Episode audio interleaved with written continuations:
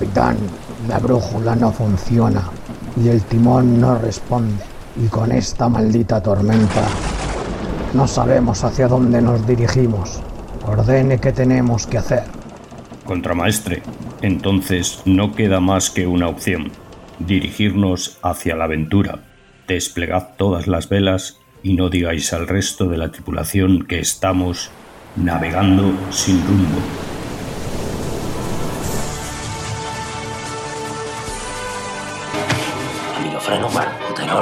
Válvula ciclostática cerca, CX24, está todo. No puede ser, no puede ser. Algo me falta, algo me falta. ¿Pero el qué? Destin providentiel. ¿Eh? Claro. ¡Los golpecitos! Unos simples golpes que hacen que vuelva a sonar una radio pueden tener una explicación científica que nunca pensaste que tendría. Los estados emplean parte de sus medios económicos en estudios científicos que mejoran nuestra vida, ¿o no? Quédate y te hablaremos de esos otros estudios que merecen un estudio, pero de quienes los hacen. Hablamos de los premios Ig Nobel.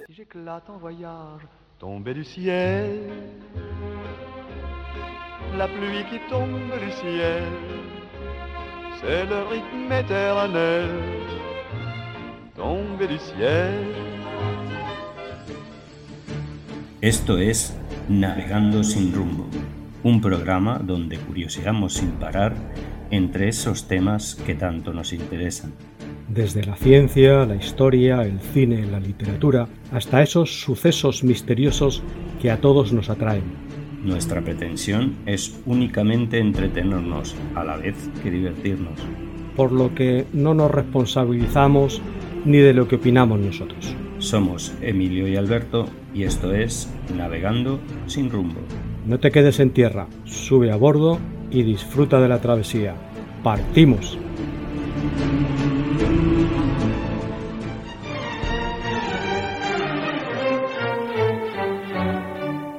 Hoy hablaremos sobre los premios Ig Nobel, que son una parodia estadounidense del Premio Nobel.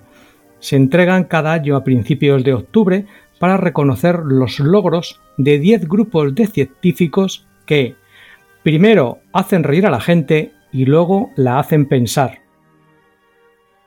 ¿Y qué son los premios Ig Nobel?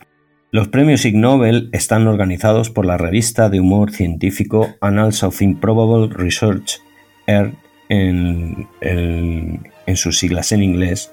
Los premios son presentados por una serie de colaboradores que incluye a auténticos premios Nobel en una ceremonia organizada en el Sanders Theater de la Universidad de Harvard. Los premios pretenden celebrar lo inusual, honrar lo imaginativo y estimular el interés de todos por la ciencia, la medicina y la tecnología. Los premios son presentados por auténticos ganadores de premios Nobel. Inicialmente fue una ceremonia celebrada en una sala de conferencias en el Instituto Tecnológico de Massachusetts, el famoso MIT, pero ahora se realiza en el Sanders Theaters de la Universidad de Harvard. Contiene una serie seguida de chistes como Miss Shritty Pooh, una niña que grita repetidamente Por favor, terminen, estoy aburrida, en una voz aguda si los galardonados hablan durante demasiado tiempo. La entrega de premios se cierra tradicionalmente con las palabras Si no has ganado un premio, y especialmente si lo has hecho, mejor suerte el próximo año. La ceremonia es copatrocinada por la Harvard Computer Society, la Harvard Radcliffe Science Fiction Association y the Harvard Radcliffe Society of Physics Students. Arrojar aviones de papel al escenario es una larga tradición en los Ig Nobel. Sin embargo, desde la ceremonia de 2006, este juego fue suspendido debido a motivos de seguridad. En los últimos años, el profesor de física Roy Glover se, eh, se había encargado normalmente de barrer el escenario para limpiarlo de aviones. Sin embargo, Glover no pudo asistir al evento del 2005 ya que se dirigió a Estocolmo para recibir nada más y nada menos que un verdadero premio Nobel de física. En el año 95, el principal asesor científico del gobierno británico pidió a los organizadores que los organizadores no concedieran premios a los científicos británicos, alegando que pues, se veían desprestigiados o ridiculizados al recibirlos. Sin embargo, varios científicos del país mencionados saltaron a defender los premios, desestimando las declaraciones de la revista eh, británica Chemistry and Industry. En particular, publicó un artículo para refutar sus argumentos. En septiembre de 2009, un artículo titulado El lado Nobel de los Ig Nobel dice que aunque los premios Ig Nobel son una crítica velada de la investigación trivial, la historia ha demostrado que las investigaciones triviales a veces conducen a descubrimientos importantes. Sirva como ejemplo que en el año 2006 un estudio que muestra que el mosquito que transporta la malaria se siente atraído igualmente por el olor del queso Limburger que por el olor de los pies humanos y había ganado un premio Nobel en el área de biología. Como resultado de estos hallazgos, este tipo de queso se coloca en lugares estratégicos de naciones africanas para combatir la epidemia de malaria. La importante contribución que de forma inadvertida hizo este estudio hacia la preservación de la vida humana pone de relieve la importancia de compartir los resultados experimentales independientemente de los usos previstos de dichos resultados. Para que veáis los serios a la vez que absurdos que pueden ser los Ig Nobel, ordinemos que uno de los ganadores de un premio Nobel de 2010 fue galardonado años antes con un Ig Nobel. Es el caso de Andrew Jean, físico neerlandés al que se le otorgó el premio Ig Nobel de Física del año 2000 por utilizar imanes para hacer levitar a una rana y a un luchador de sumo. Jane fue galardonado en 2010 con el Premio Nobel de Física por sus trabajos con el grafeno, convirtiéndose en la primera persona en tener un premio Nobel y un premio Nobel en la historia. Hoy vamos a hablar de este tipo de premios, de estos premios que se dan en una ceremonia eh, que es muy divertida, que podéis encontrar en la, red en YouTube, en YouTube podéis encontrar la ceremonia y eh, donde el premio es un billete de 100 millones de dólares zimbabuenses que al cambio no vale nada. Y este año 2020 fue retransmitida por la pandemia, se hizo desde casa y fue retransmitida en español también, que la podéis ver en, español. Y al tiempo que les mandaban como premio una caja que tenían que montar ellos y pegar, y ese era eh, todo el premio porque, que recibían. Entonces vamos a empezar y lo vamos a hacer con, contando los premios y los años en los que se dan. Eh, bueno, Emilio, pues empezamos con los premios. Empezamos. Año 2021, premio en transporte. Transporte aéreo de rinocerontes boca abajo.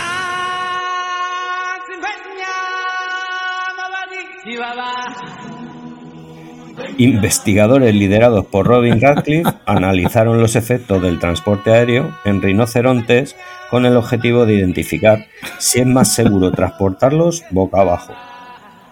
Eh, pero, pero, a ver, para un momento, que creo que esto, eh, esto hay que analizarlo. ¿Cómo que rinocerontes boca abajo? A ver. Esto, esto de dónde viene? A ver, ¿qué, qué, qué se trata con esto?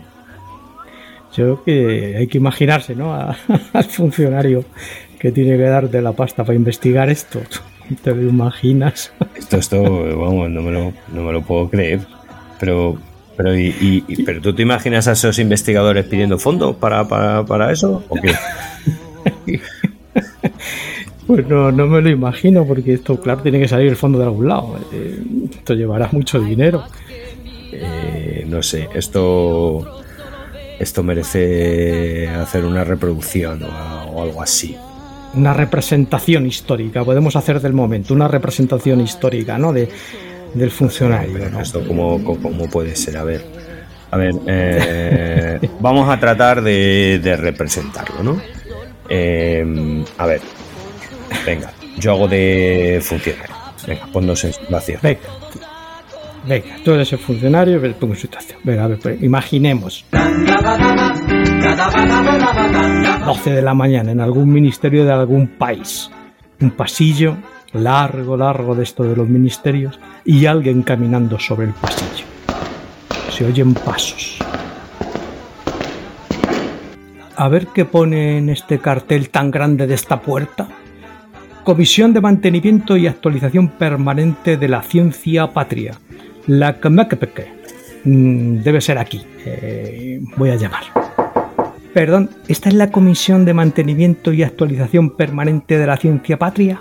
¿Ha leído usted el cartel grande ese que hay en la puerta? Eh, sí. ¿Y me está usted preguntando si eso es lo que pone en la puerta? sí. ¿Y usted qué es? ¿Científico? Sí. Pues mal empezamos. ¿Me puedo sentar? Inténtelo. Eh, verá, yo venía porque estamos trabajando en un proyecto que revolucionará el mundo. Se trata de un estudio sobre la repercusión cuántica de los electrones en la junta de culata. En cuanto a la catálisis y expulsión de gases que permitirá una menor emisión de gases de efecto invernadero y sobre una base científica de esta práctica mediante ensayos, como usted imaginará, cualitativos y técnicas cromatográficas de la alfa amilasa, a partir de un propenil cisteína eh, que supuso que las reacciones del ácido sulfénico intermedio al óxido S de sulfato. Eh, eh, perdón, le veo tomando nota. Quizás quiere que vaya más despacio para. No, no, no. Estaba, estaba terminando un crucicama. No tenía mis días, pero bueno. Ya, está. Venga, diga, diga, dígame. Sí, bueno, yo tampoco quiero yo entretenerle. Si le parece, le dejo encima de la mesa el desarrollo del proyecto. Pero, a ver, pero todos esos libros. Unos tomos. Todos estos libros ¿Es usted científico o, vende enciclopedias? ¿Usted no ha oído hablar de, del PDF o qué? Son años de trabajo y, claro, la, que, no, no, que no hace falta. Que he cogido la idea, que quiere usted estudiar las culatas de los coches. Eh, olvídese, eso, eso no interesa. Pero es que las técnicas cromatográficas de la alfa amilasa. Que no, que no, que no, que no. Mire, mire, a mí eso de los cromos amilanados, que no lo veo, que no. ¿Sabe usted lo que es interesante? El transporte de animales. El transporte de animales. Sí, sí, sí, se refiere, ah, bueno, se refiere usted a la problemática que supone trasladar determinadas especies de insectos para con ellos. Más o menos. Pues de alguna manera. Sí, algo así. Ah, eh, entiendo. La problemática del traslado, por ejemplo.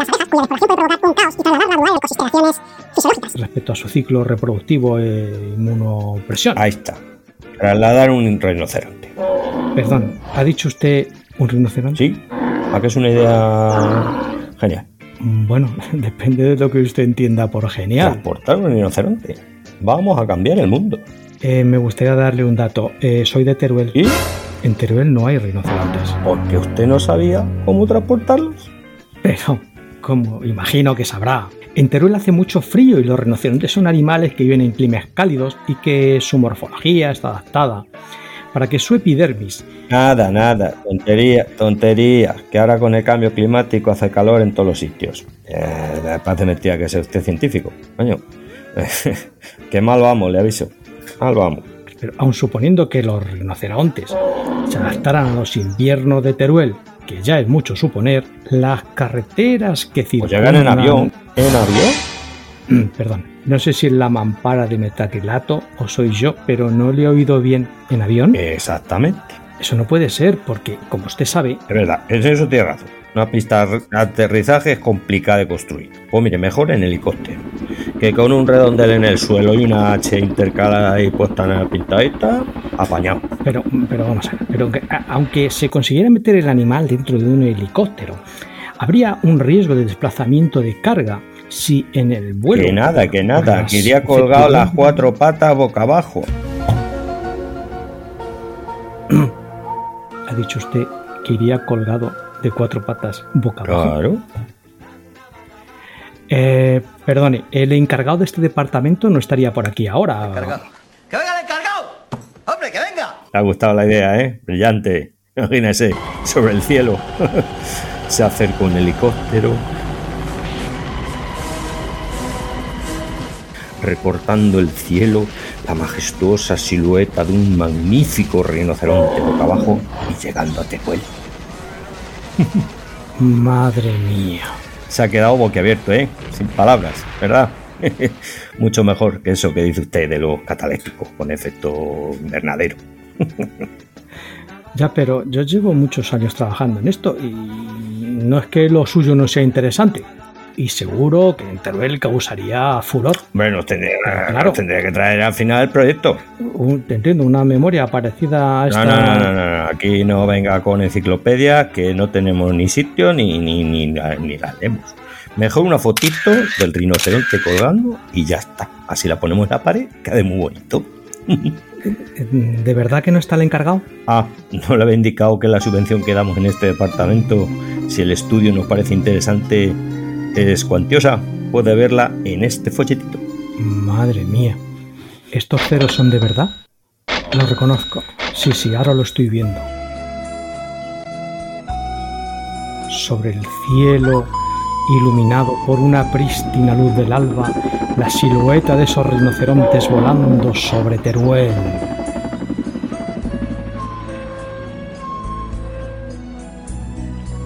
Desde aquí mandamos un cariñoso saludo a nuestros oyentes de la Gran Teruel a la que animamos que visitéis. Os sorprenderéis gratamente. De lo bonita que es, sí, señor. ¿Por qué vas a trasladar un rinoceronte boca abajo? Como hemos dicho, estos son unos premios que primero te hacen reír, como nos han hecho reír con este rinoceronte colgado boca abajo, y después nos van a hacer pensar. Bueno, pues porque en algunas zonas los rinocerontes están en peligro de extinción y por eso son trasladados de forma aérea para garantizar su reproducción. Y ese es el motivo por el por el que hay que trasladarlo de un sitio a otro porque no hay carreteras. Entonces la manera de hacerlo es así. En la explicación científica dice que la traslocación aérea de los rinocerontes negros capturados se ha logrado suspendiéndolos por los pies. Dicen los científicos que esperaban que esa postura comprometa el intercambio de gases respiratorios más que la de cúbito lateral, más que tumbados de lado, debido a que los rinocerontes blancos inmovilizados con determinado producto produce una alta producción de dióxido de carbono. Entonces eh, se experimentó con que los efectos de transporte aéreo de animales narcotizados previamente, concluyendo que no hay mejor forma de transportarlos sino que con, con un producto que los durmiese. Esto es una apreciación que necesitarás en caso de que tengas que trasladar a animales de varias toneladas de peso vía aérea. Seguimos. Ig Nobel 2021 en química. El olor de las personas como medio para clasificar las películas por edades. Te huelen las asilas, te tienes que duchar. Sin. Un equipo conformado por alemanes, británicos, neozelandeses, griegos, chipriotas y, y austriacos, nada más y nada menos, creen que nos equivocamos y tienen un estudio para probarlo, o al menos intentarlo.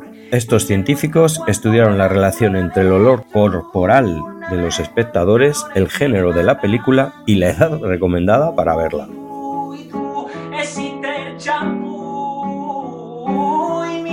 ¿Qué te parece? Que según cómo huele el cine... Increíble, o sea, increíble. Esto, esto es para, más que para olerlo, esto es para verlo. A ver, cuéntanos algo que... Tenemos una explicación científica. bueno, este es, eh, fue publicado por el Plus One y sostiene que el análisis del aire en las salas de cine, mediante pruebas de olor corporal de la audiencia, revela los niveles de violencia, sexo, comportamiento antisocial, uso de drogas y lenguaje inapropiado en la película. Vale, la explicación es que los seres humanos emitimos numerosos compuestos volátiles a través del aliento y de la piel. La naturaleza y tasa de las emisiones se ven afectadas por varios factores, incluido el estado emocional. Las mediciones en un cine han demostrado que ciertas sustancias químicas son emitidas de manera reproducible por el público que reacciona a los eventos de una película en particular. Bien. Eh, ellos lo que dicen que aplican, eh, aplican un modelo de bosque aleatorio construido con características independientes del tiempo extraída de la serie temporal. Uf, esto ya es mucha tela. Vamos a resumir diciendo que se, se encontró que la mayoría de los compuestos no pudieron predecir todos los clasificadores de edad de manera confiable. Es decir, que bueno, hicieron unas mediciones, pero tampoco era tan preciso si eran 12, 14, 16 o 18 años. Bueno, para adolescente, adulto o tirando a jubilado. Sí. Por no ofender a nadie. Pero si dicen que se encontraron resultados prometedores para el isopropeno, isopreno, que predijo de manera confiable los clasificadores de edad de 0, 6 y 12 años para una variedad de géneros y películas y grupos de edad de la audiencia. Bueno, para 0, 6 y 12 fácil, o sea, entre 0 y 6 yo creo que son películas de dibujitos y el olor pues puede ser a pañal. Madre mía. Ahí, ahí lo tenemos fácil. Increíble, increíble. Bueno, pues vamos con la siguiente del año siguiente. Venga, continuamos, Emilio, vamos a ver. Y Nobel del 2014 de probabilidad. Frita Langorf, eh, David Robert y Colin Morgan fueron galardonados por dos descubrimientos. Primero, que cuanto más tiempo haya estado una vaca tumbada, más probable es que se levante rápido. Y segundo, que una vez que la vaca se levanta, no se puede predecir fácilmente cuándo volverá a tumbarse de nuevo. ¿Y cómo hace la vaca?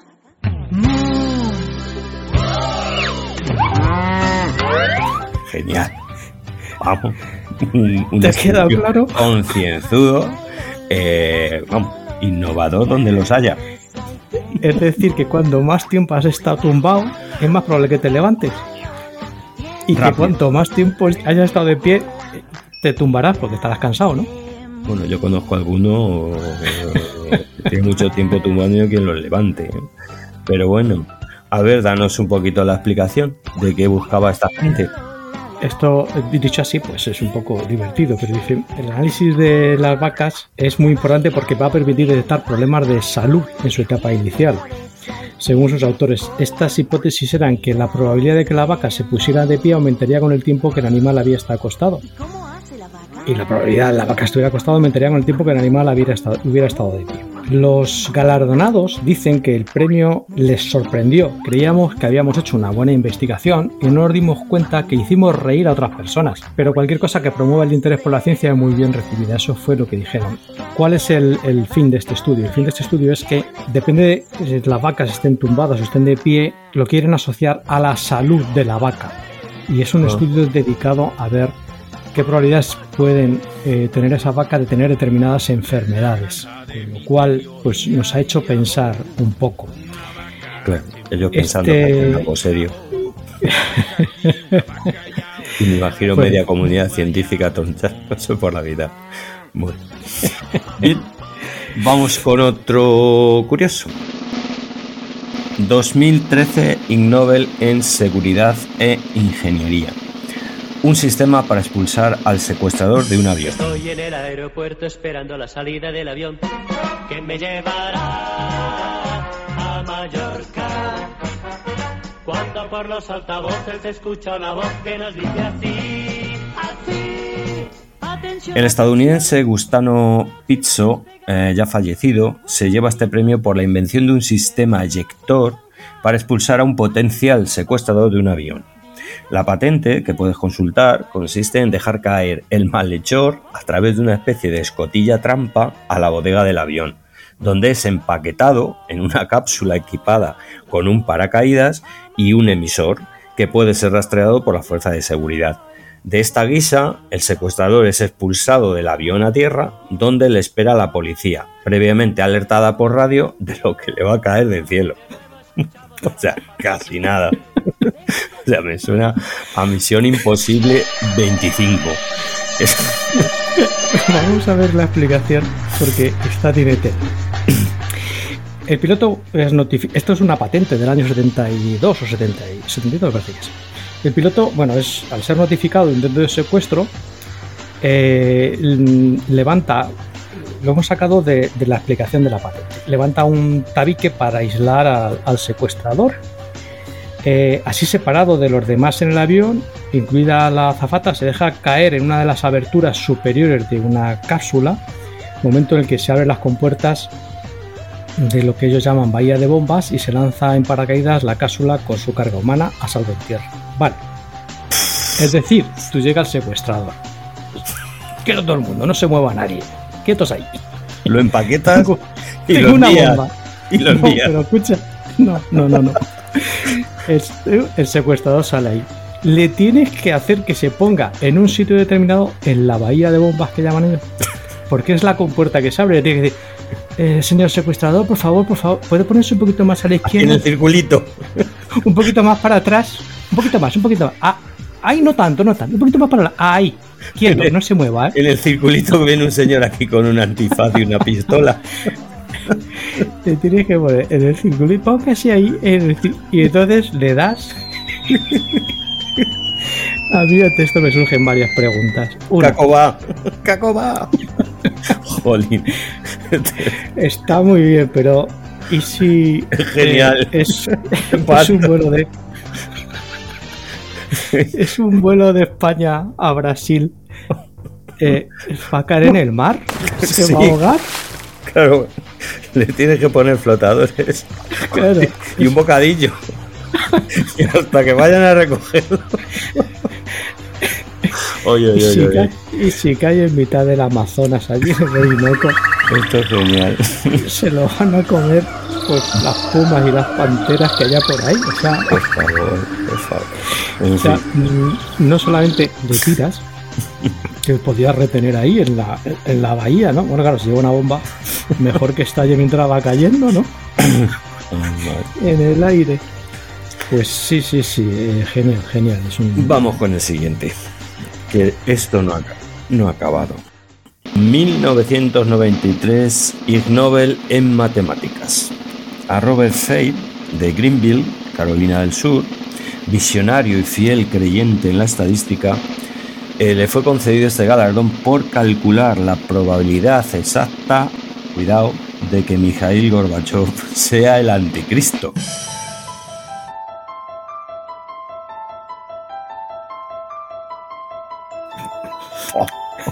Total. Ay, Vale. la estadística ya llevada a un extremo superlativo. Sí. eh, A ver. Este señor explica que en el libro de la Revelación, San Juan y otros autores del Nuevo Testamento predijeron la llegada del anticristo. Mm, Y están todas las claves para identificarlo. A partir de aquí, y las revelaciones de la Biblia asigna, asigna probabilidades a cada texto de la profecía. Entonces, bueno, tú, eh, tú vas a ir diciendo lo de la Biblia, Emilio, y yo voy diciendo lo que este señor dice. A ver. Aparecerá abruptamente como un monstruo marino que emerge del mar. Explicación. Su aparición repentina surgió abruptamente en la escena mundial del mismo modo como Juan describe a la bestia surgiendo del mar.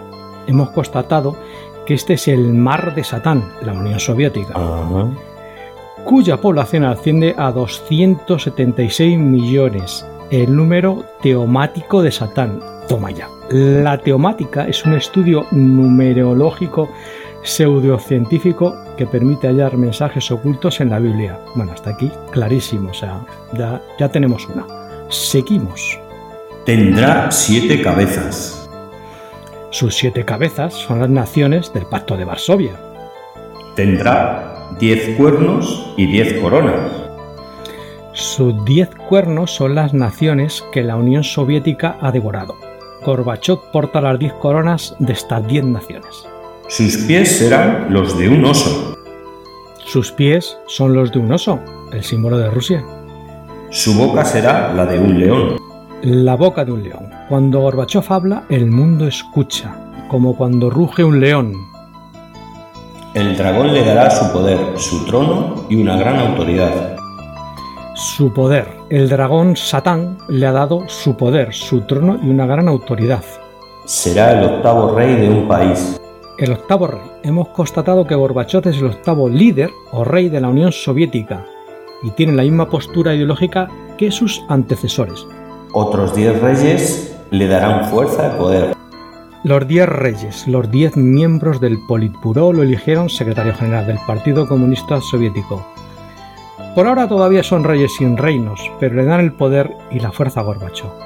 El número de su nombre estará relacionado con el 666. El número de su nombre. El nombre de Gorbachev se convierte en una función del número 6 y 6 cuando aplicamos los valores de las letras de su nombre tanto en el alfabeto cirílico como en el hebreo. Y una de sus cabezas tendrá una herida mortal. Bueno, Gorbachev tenía una mancha en la, en la cabeza. Bueno, pues este, este señor, esto es un estudio científico, ¿eh? científico. Este señor calcula las probabilidades por una serie de cosas, eh, va sacando con una serie de cálculos y va asignando probabilidades y a que Gorbachev sea el anticristo. Mm, Bien, ya no tenemos más que decir. Eh, Científicamente, este señor lo demuestra. Allá cada cual. Número a número llega a la conclusión de que es Sí, el- sí, sí, sí. Lo va poniendo eh, 877 a 1. Eh, calcula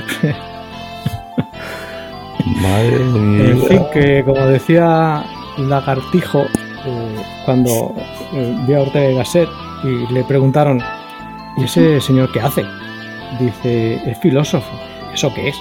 Pues, eh, pues, que, pues que hace pensamientos y tal. ¿Y ¿Le pagan por, por pensar? Dice, sí. Le pagan por pensar. Dice, "Joder, hay gente para todo. gente pato. Efectivamente. Que te pones una tarde a echar cuentas y, y descubres que Michael Gorbachev es el anticristo. Bueno, hemos hecho este ranking, este ranking premios Ig Nobel, eligiéndolos a nuestro gusto. Con lo cual podremos hacer otro y alguien estará de acuerdo, habrá otros premios mejores o peores, pero este está hecho a nuestro gusto. Estás escuchando Navegando sin rumbo. Vamos con uno de que es muy especial, por favor, Emilio. Ig Nobel 2021 de Ciencia de Materiales. Alisa Perrone, Mikey Wilson y Marianne Raganti lo logran por mostrar que los cuchillos fabricados con heces humanas congeladas no funcionan.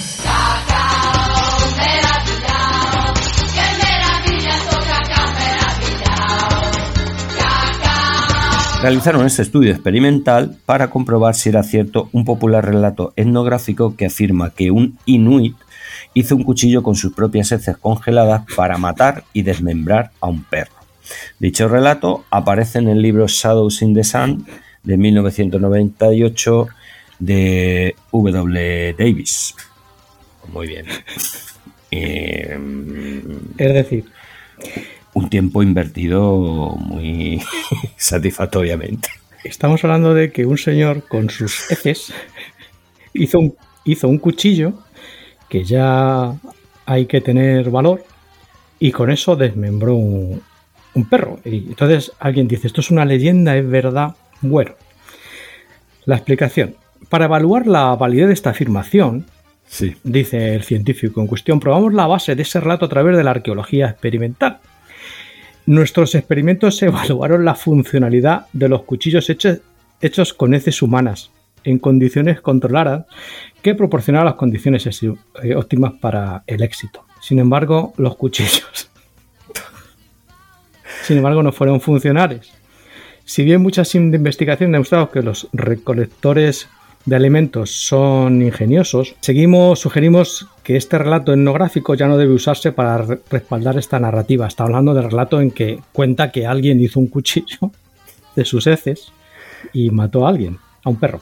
Bueno, eh, interesante. Con el fin de adquirir las materias primas, claro, lógicamente, hay que hacer el cuchillo.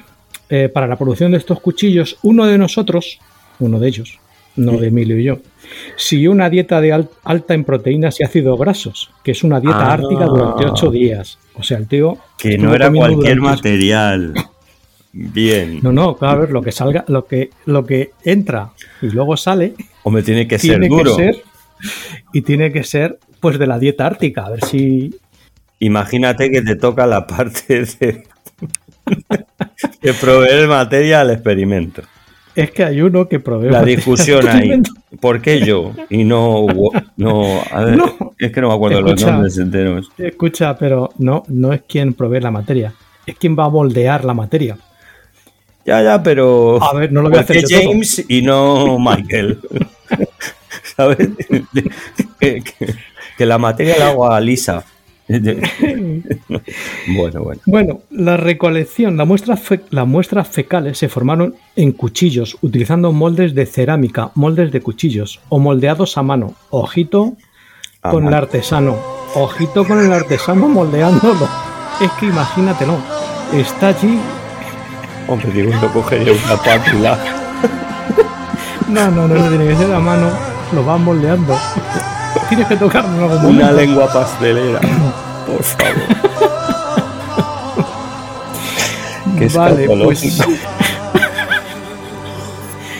Eh, a ver, A mm, ver. esto, el chiste está hecho. O sea, yo para mí que Sí. salió un cuchillo de mierda. Y, en fin, Es un eh, ¿cómo acabó de todo esto? Pues un experimento de mierda. Y luego encima te vas con un cuchillo congelado Escucha, a cortarle la pata a un perro. minutos, Por favor. minutos antes, Minutos antes, sí, a ver. minutos antes del experimento, tanto Sí. las muestras del molde del cuchillo como los cuchillos en forma de mano Surgieron problemas. Como si ya no fuera un problema el experimento en sí. se sacaron, se Por sacaron favor. del congelador y se afilaron. A ver, centrémonos. No puedo. Unos señores, unos Se sacaron del congelador y se afilaron con una lima de metal. encima filo. Luego los cuchillos se enterraron durante varios minutos en hielo seco a menos 50 grados para asegurarse de que estuvieran lo suficientemente congelados antes de cualquier intento. El estudio fue aprobado por el comité. Vale, los resultados. Comenzamos nuestros experimentos de corte de piel razonando que si nuestros cuchillos no podían cortar la piel, los intentos posteriores con músculos y tendones sería inútil. Bueno, pues ni las muestras del molde de cuchillo ni los cuchillos en forma de mano pudieron cortar la piel, a pesar de que la piel estaba fría por la refrigeración. En, en lugar de cortarla, Es una auténtica cagada. vale. En lugar de cortarla, atención, el filo del cuchillo simplemente se derritió al entrar en contacto, dejando vetas de materia fecal. O sea, estás cortando con este cuchillo, se derrite. No te cuento el olor, no te cuento el olor que estás tú allí y encima te deja muestras de materia fecal de lo que estás cortando. Comete tú, Joder. com- cómete tú el, el chuletón. Cómete tú el chuletón que han cortado. Santo, santo Dios. Repetimos el, repitieron el experimento usando las muestras fecales de otro miembro cuya dicta Ah, todavía Era- le quedaron ganas de repetir. Por era favor. más occidental. Y sin embargo, estos cuchillos tampoco cortaron la piel. Nada. Nada. Oh, Vale. Bueno, por curiosidad, que con cierta dificultad solo pudieron producir las rebanadas más superficiales y el borde del cuchillo aún se derritió y se deterioró rápidamente. Por favor.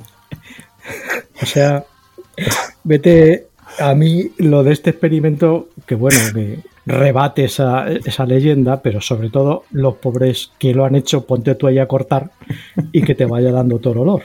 Eh, de verdad, mm, Y hacía falta tanto, tanto sufrimiento para, para demostrar una leyenda. pues sí, bueno, conclusión, la leyenda no es cierta. Genial. Entonces, bueno, Claro. Es una leyenda de mierda. Pues sí, escucha, no se os ocurra repetir estos experimentos en casa. No lo hagáis. Ah, es que los chistes son. Uf, es que imagínate la conclusión al final. ¡A la mierda! No volvemos a hacer na- nada más. Yo tiraron hasta el libro de la leyenda y todo. Sí, los chistes es que salen solos.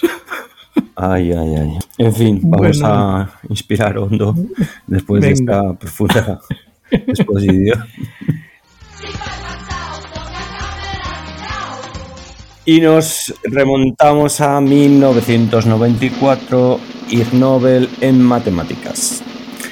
Concedido a la Iglesia Baptista del sur de Alabama a los medidores matemáticos de la moralidad por sus estimaciones, condado por condado, acerca de cuántos ciudadanos de Alabama irán al infierno si no se arrepienten antes.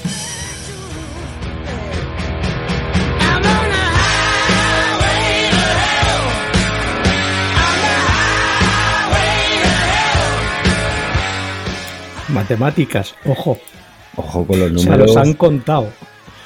Oye, la explicación. en Estados La iglesia- Unidos. Sí. La Iglesia Baptista del Sur publicó dos reportes acerca de las probabilidades que tenía una persona de ir al infierno. El primero fue un conteo de todos los condados del estado de Alabama reportando el porcentaje de almas no redimidas, con una media de un 46,1% para todo el estado. El segundo reporte menciona la fórmula secreta que usó dicha iglesia para hacer el cálculo. Hemos estado buscando, no hemos encontrado este estudio, no está. Eh, Nos pues, hubiera gustado leerlo y verlo, a ver cómo han contado. Estará en el infierno. Tú no, o sea, Estará en el infierno. no puedes contar quién va a ir al infierno, ¿no? ¿Quién lo ves en la cara? No sé. Es- Eh, y hay una fórmula secreta, o sea. eh, no ah, sé, sí, sí, eh, claro. Divina. Como tiene, Secreta y divina. como la de la Coca-Cola, sí, tío, Sí, como sí. tiene que ser. bueno, siguiente. Siguiente. Ig Nobel 2002 en física, concedido a Arn eh, Laike de la Universidad de Múnich por la demostración que- de que la espuma de la cerveza obedece la ley matemática del decaimiento exponencial. Esto del bebé es como el rascar. Todo es empezar. Siempre bebemos más cerveza de la que podemos tragar. Vaya puta. Así nada. Bien, llegas a un bar y te preocupas. Y en fin. Bueno, la- ¿cuál es la explicación? El volumen de espuma de cerveza decae exponencialmente con el tiempo. Te pones la cañita y la caña, pues lógicamente la cerveza se va yendo para abajo. Y alguien le da por pensar en que eso tiene una fórmula matemática.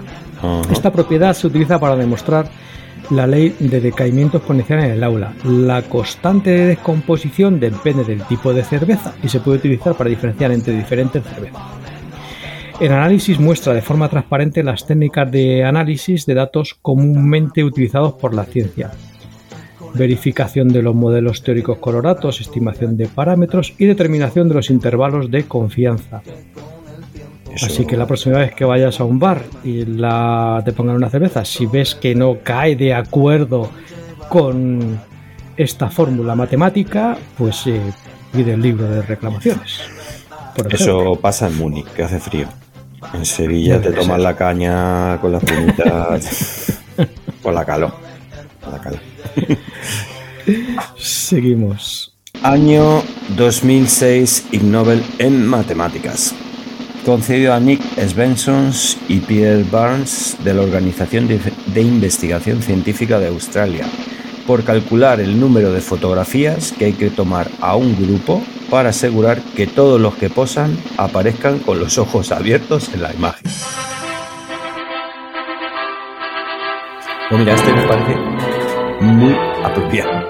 Porque es verdad que siempre alguno se te escapa. Y como sea una boda, pues ya ni te cuento. Es verdad, y, y bueno, antes más que ahora, porque este es del año 2006, que todavía había máquinas de fotos con carrete. Entonces, algunos se te escapaba con los ojos abiertos y tú sí que, ya, joder, macho, a repetir. Los datos de los que parten dice que el ser humano parpadea en media 10 veces por minuto. El parpadeo típico dura 250 milisegundos. La velocidad de obturación de la cámara, aunque es variable, en promedio toma un valor típico de 8 milisegundos. Hablamos de cámaras de fotos con carrete. Vale, y ahora las recetas que nos dan los científicos para no encontrarme con la desagradable sorpresa de encontrarnos a alguien con los ojos cerrados. Para grupos de menos de 20 personas, el número de instantáneas a tomar resulta de dividir el número de personas entre 3 en situaciones de, de buena luz y entre 2 en condiciones de luz deficiente. Cuentas las personas y las tienes que dividir entre 3 si hay muy buena luz o entre 2. Ojo, los niños son más nerviosos e impredecibles. Aumenta el número de disparos si en tu grupo hay niños. Si no eres bueno con las matemáticas o no te apetece calcular, en la mayoría de los casos con 5 disparos tendrás suficiente. Algunos consejos. Mejor con mucha luz. Con luz pobre el número de disparos aumenta. Además aparece el flash, con lo que la probabilidad de, por- de parpadeo se dispara. Que los grupos sean no muy grandes. Conforme crece el número de personas en el grupo, el número de disparos crece. De tal modo que para grupos de 100 o más es prácticamente imposible garantizar una foto sin parpadeos. Y, hombre, y pide que intenten no parpadear. Por supuesto, si cuentas con la ayuda del grupo, nunca está de más. Oye, no parpadeéis, ojos abiertos, que voy a hacer la foto. Bueno, pero estos eran más para las cámaras de antes, ¿no? Haces una foto y no veías lo que había salido. Ahora con una cámara, con, hace, le pegas ahí al, al móvil y, y- y empiezas a sacar fotos y alguna buena te saldrá, digo yo. Bueno, vamos con el siguiente, otro curioso. Ig Nobel del 2021 en física, concedido a Alessandro Corbetta, Jasper Meusen, Chung-Min Lee, Roberto Benzi y Federico Toschi por realizar experimentos para saber por qué los peatones no chocan con- constantemente con otros peatones.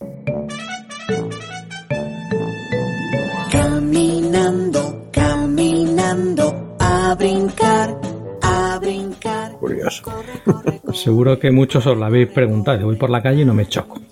En el estudio dice que estudiaron las interacciones peatón-peatón a partir de datos experimentales de observación en multitudes de peatones.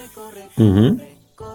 Mientras están en movimiento, los peatones adaptan continuamente sus caminos para caminar tratando de preservar las distancias de comodidad mutua y evitar colisiones. Obvio, que diría un argentino. Obvio. Ujú. El modelo que proponen presenta una dinámica de Langenbein, con rápidas fluctuaciones aleatorias de velocidad que se superponen a la dinámica lenta de una variable de modelo oculta que mires por dónde vas. Vamos, prácticamente lo que dice el estudio es que vayan mirando por dónde vas, que no te pegue mucho al de al lado y que mantengas una distancia alrededor. Y es lo que te está diciendo el estudio. Es algo obvio, pero para algo se le ve. Vamos, driblar de toda la vida, como un baloncesto. Exactamente. Efectivamente. Bien, vamos con otro. Ig Nobel 2021 de Ecología, concedido a Leila Satari, Alba Guillén, Ángela Vidal Verdú y Manuel Porcar, cuatro investigadores españoles de la Universidad de Valencia. El premio les ha sido concedido por utilizar el análisis genético para identificar las diferentes especies de bacterias que residen en los restos de chicles desechados y pegados en las aceras de varios países. Por eso se oye este refrán, que viva España y siempre la recordará, que viva España. Bueno, pues desde aquí nuestra enhorabuena a estos investigadores españoles. Eh, por este premio, eh, que ahora explicaremos que tiene, tiene su lógica. Bueno, pues eh, se puede uno pensar que analizar un chicle pegado al suelo es una tontería. Pero bueno, no, los resultados de este grupo son muy útiles en el ámbito forense, ya que pueden identi- identificar a la persona que ha mascado el chicle y cuánto tiempo ha pasado desde que fue abandonado. Además han identificado varias especies bacterianas que podrían ser útiles para degradar los restos de chicle que, su- que ensucian las ciudades. Es cierto que hay muchas ciudades donde hay, en una de ellas vi que en una calle había costumbre de pegar los chicles eh, que te habías comido. Entonces, bueno, si, si esto permite estudiar esas bacterias que degradan esos chicles, pues eh, estaría muy bien para luego quitarlos de allí. Y luego también para estudiar el ADN de, eh, de nuestros antepasados. Se ha llegado a investigar chicles en algunos estudios. eh, se sabe que eh, usaban un chicle de brea de abedul de hace 5.700 años. Se estudió este chicle o esta, esta masa y determinó que la persona que haya masticado la brea una mujer de ojos azules, de piel oscura, cabello moreno, que tenía intolerancia a la lactosa. Es decir, hay una serie de investigaciones Del ADN eh, que se hace a través de los chicles que estos científicos españoles pues eh, han puesto también sobre la mesa. De todas maneras que si os encontráis un chicle en el suelo que no os lo comáis porque está lleno de bacterias. Para que lo sepáis. Y tocarle. Ni tocarle. Es un fósil. Seguimos. Eso. Y Nobel 2019 de Anatomía. Asimetría térmica del, es- escroto humano. Es el pomposo nombre del estudio con el que los expertos en fertilidad Roger Muset y Burras Bengoudifa ganaron en esta categoría. Su estudio consistió en medir la diferencia de temperatura entre el testículo izquierdo y el testículo derecho.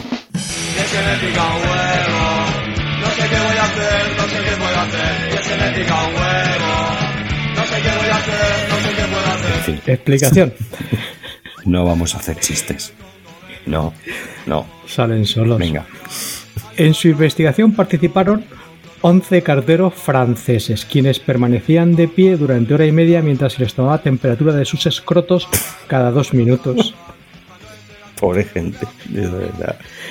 En fin. Los investigadores tomaron medidas con los carteros vestidos y desnudos. El resultado fue que el testículo izquierdo es más caliente, pero solo cuando el hombre tiene la ropa puesta. En, el- en la presentación del premio Y bien vestido. siempre hacen alguna, eh, siempre, siempre hacen hacen alguna tipo de gracia y tal. Y bueno, apareció un, un hombre vestido de cartero, un cartero, con un paquete y haciendo chistes sobre los paquetes Claro. y el premio. Bueno, pues, Las medidas del paquete. exactamente. Puedes hacer paquete, cartero. Es obvio, obvio, obvio. Bueno, pues se observó la falta, en las conclusiones, se observó la falta de simetría térmica en el escroto derecho e izquierdo, ya sea de desnudo y vestido, y esto se aplicó independientemente de la posición o actividad cuando se vistió. Esta diferencia térmica entre el escroto derecho e izquierdo podría contribuir a la simetría de los órganos genitales externos masculinos. Ahí queda eso, Casi nada. Casi nada. Falta Seguimos. de simetría térmica. Es decir, que tienes uno más frío que el otro. Exactamente. No os los vayáis tocando ahora. Dejémoslo. Ig Nobel 2021 en Economía. La obesidad de los políticos de un país es un indicador de la corrupción.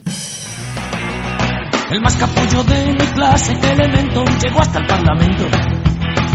Y a sus cuarenta y tantos años, un escaño decora con su terno azul de diputado del gobierno. Investigadores franceses, suizos, austriacos, australianos y checos también recibieron su Ig Nobel. Investigaron si la masa corporal está altamente relacionada con los indicadores de corrupción. Casi. Bien, la, casi nada. La explicación científica. ¿Cómo lo hacen? Porque, claro, esto dice, bueno, a ver cómo, cómo lo hacemos. Vamos pesando aquí a cada uno de ellos, le vamos cogiendo y les pesamos, o miramos en Wikipedia lo que pesan. ¿no? Bueno, pues ¿qué hicieron? Recolectaron 299 imágenes de rostros frontales de ministros del gabinete de 2017 de 15 estados postsoviéticos: Armenia, Azerbaiyán, Bielorrusia, Estonia, Georgia, Kazajistán. Bueno, 15. Para cada imagen, el índice de masa corporal del ministro se estima utilizando un algoritmo de visión por computadora. La mediana del índice de masa corporal estimado de los ministros del gabinete está altamente relacionada con las medidas eh, convencionales de corrupción, índice de percepción de la corrupción de transparencia internacional, indicador de gobernanza mundial del Banco Mundial de Control de la, de la Corrupción, índice de la integridad pública. Lo curioso de esto es que hay un índice para medir la corrupción. Que es curioso. Sí, yo sí que lo he oído. Hay, alguien- hay un índice. Este La obsesión de las que- matemáticas que te hace ver el anticristo. Es que tú te pones ahí con una libreta y un boli y echas números y no, descubres ahí. Eh, uf, o las almas que son redimidas increíble. en Alabama. El anticristo. Te dan una libreta y un boli. bueno, eh, seguimos y terminamos con un Ig Nobel en física eh, bastante curioso. Año 2014, Ig Nobel en física. Se le concede a un equipo de investigadores japoneses que científicamente demostraron que pisar una cáscara de banana aumenta la posibilidad de caerse. El único fruto del amor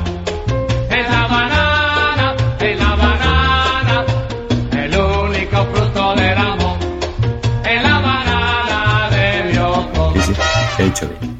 Según el estudio, pisar este elemento disminuye la fuerza de fricción entre el zapato y la cáscara, lo que aumenta considerablemente el riesgo de caída. Este Ig Nobel está muy bien, porque es que además hemos buscado otra serie de datos en relación a la cáscara de plátano.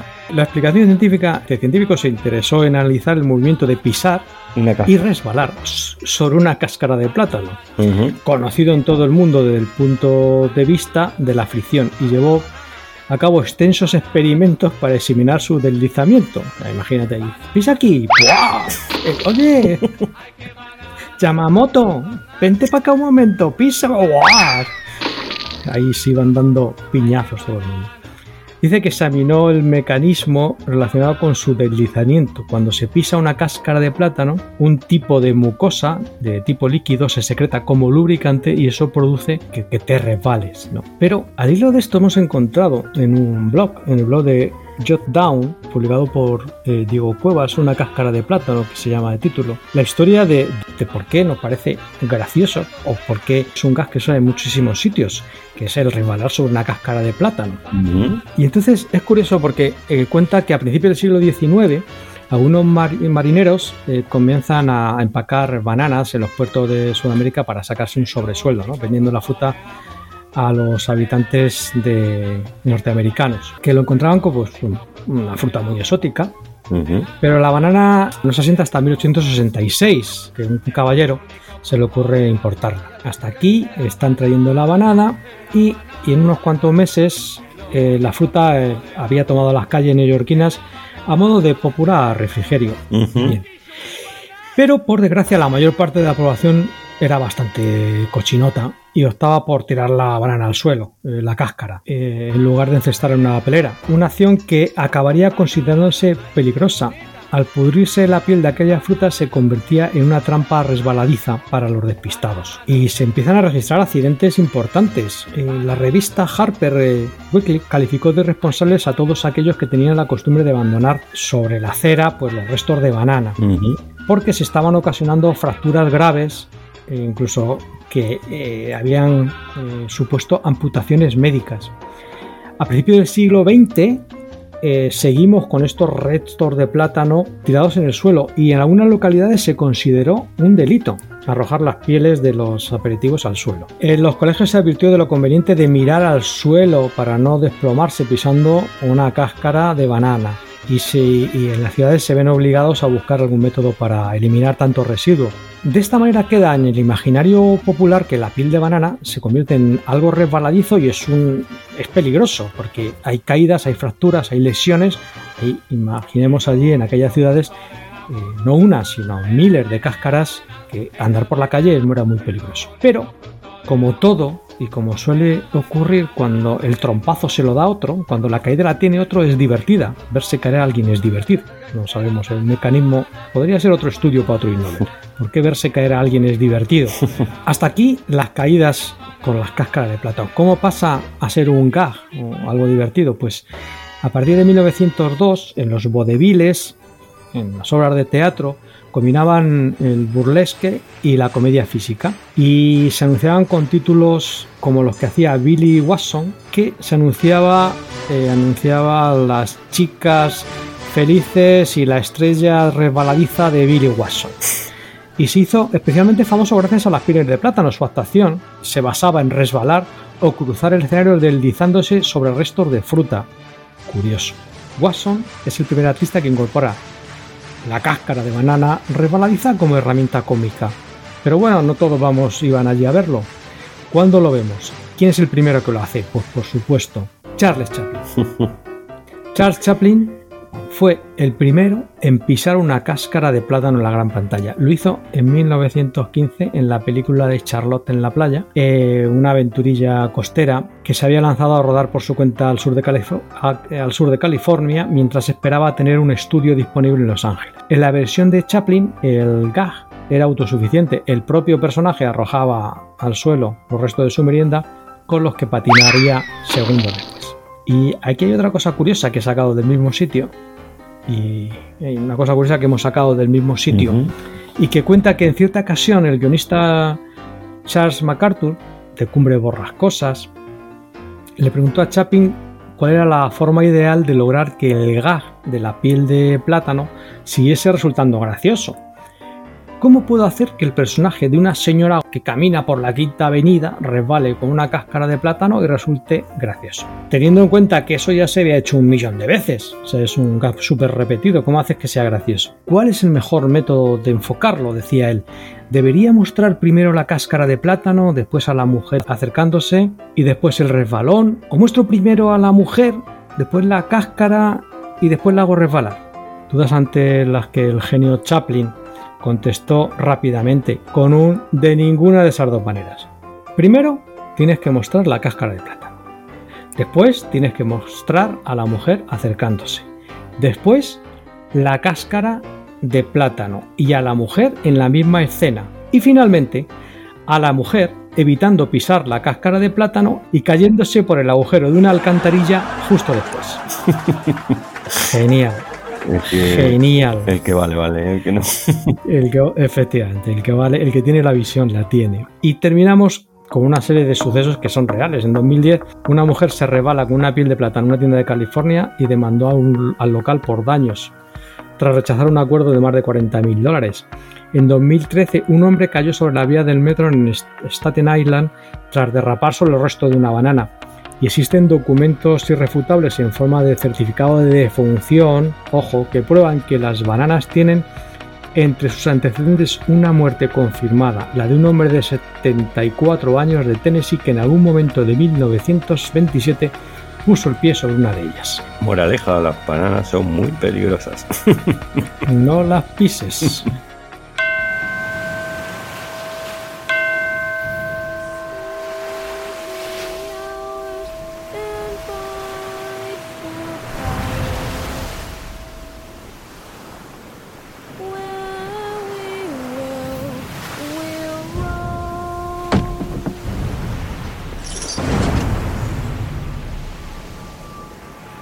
Aquí la singladura de hoy.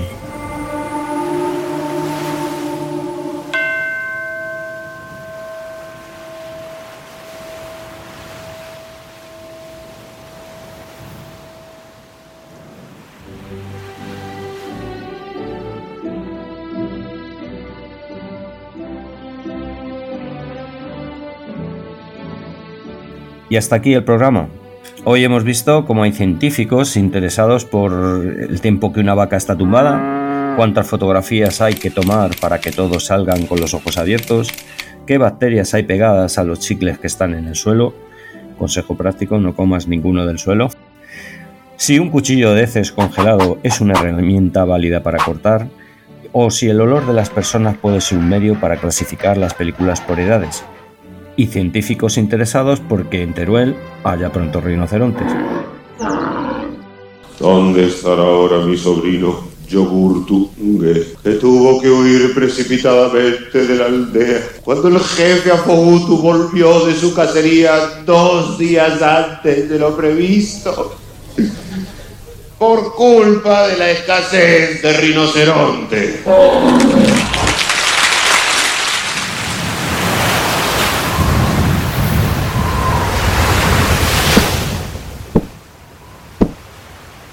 Capitán, nuestro galeno, el doctor Gurupe, pide permiso para colocar sobre el palo mayor una de las lanzas metálicas de la bodega. Dice que los rayos son atraídos por la madera del barco. Dice que el metal repelerá los rayos. No sé yo. Contramaestre, ¿una lanza en el mástil? ¿Pero estamos tontos o qué? Es una idea brillante, pero no una, todas las de la bodega. Nos libraremos de ti, maldita tormenta.